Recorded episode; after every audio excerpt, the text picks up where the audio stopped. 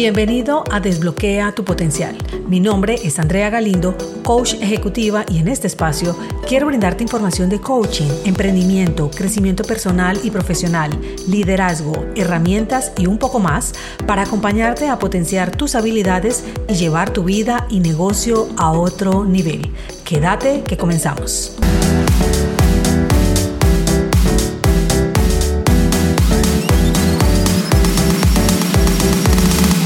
Cuando me contratan algunas empresas para trabajar habilidades en los integrantes de diferentes áreas y fortalecer el trabajo en equipo, la comunicación, pensamiento estratégico, creatividad y otras, quieren delegar responsabilidades de situaciones que en ocasiones por años se han venido presentando en sus colaboradores.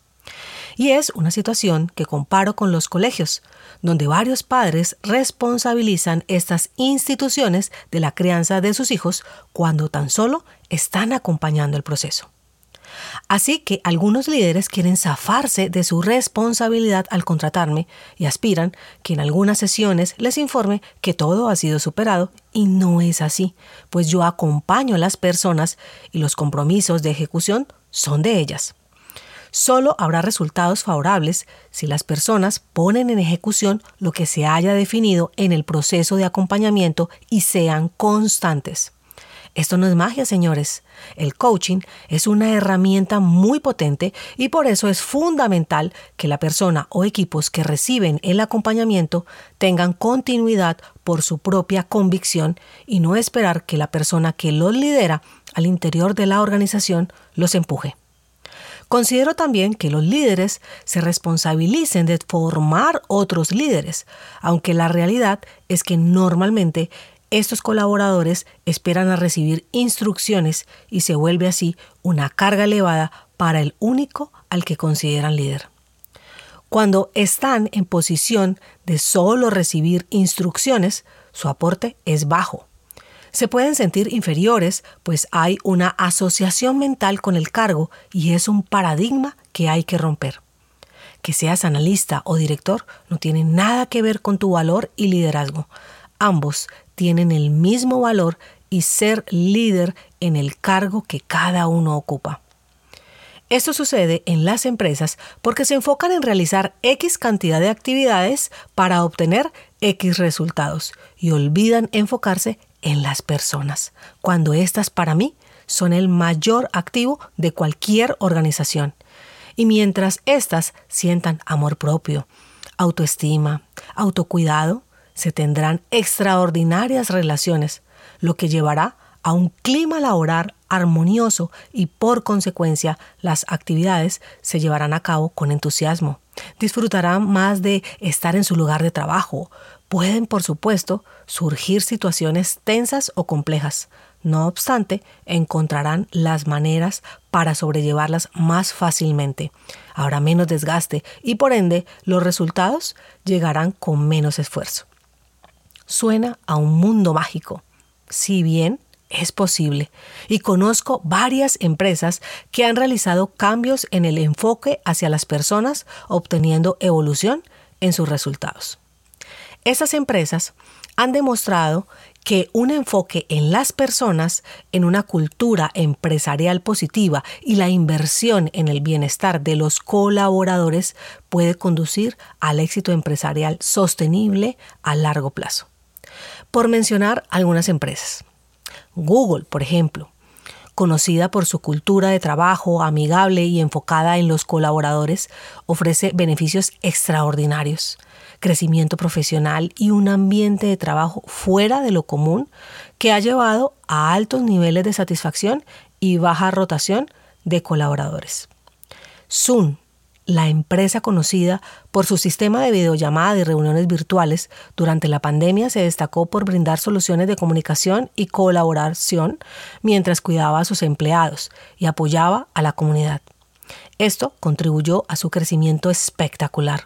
De hecho, eh, su lema es repartimos felicidad. Estuve investigando por allí este, este concepto.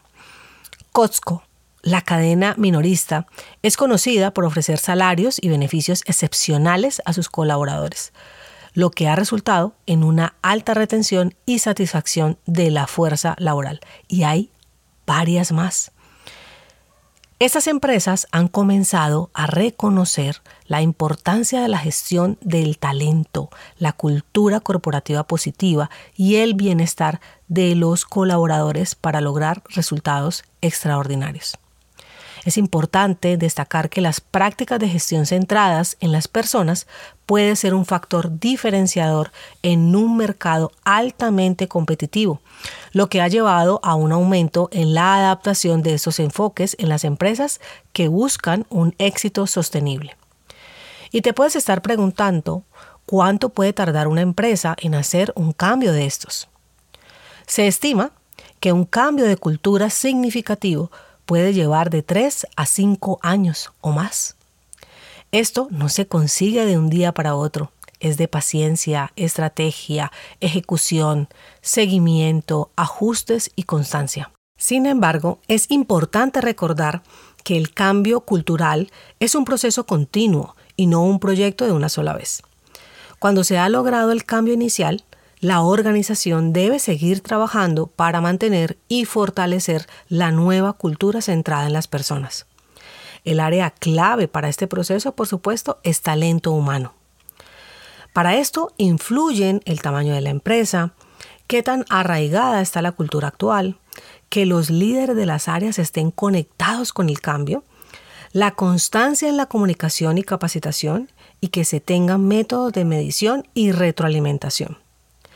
Si en tu empresa aún esto no inicia, pues inicia tú. Con cada acto, con tus aportes, desde el rol que desempeñas. No hay excusas, ¿eh? Si lo intencionas, harás la diferencia y eso es contagioso. Hazlo por ti, por tu bienestar y verás de una u otra forma cómo impacta tu entorno. Te doy algunas ideas. Trata a tus compañeros con respeto, empatía y amabilidad. Presta atención a lo que puede tener inquieto a tu compañero, sus opiniones. Escucha activamente. Esto demuestra que te importan sus perspectivas.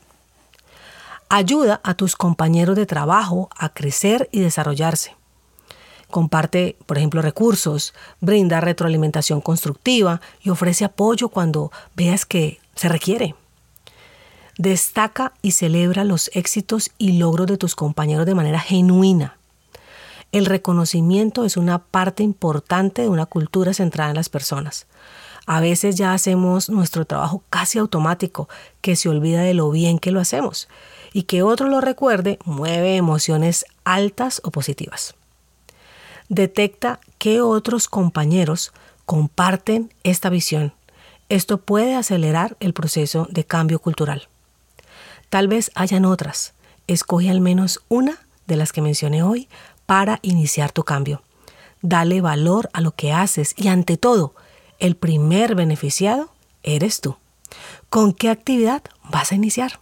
Esto es, desbloquea tu potencial y si quieres seguir nutriéndote con más información como esta, busca la cuenta en Instagram arroba Conecta Coaching Group y podemos estar de manera diaria más cercanos.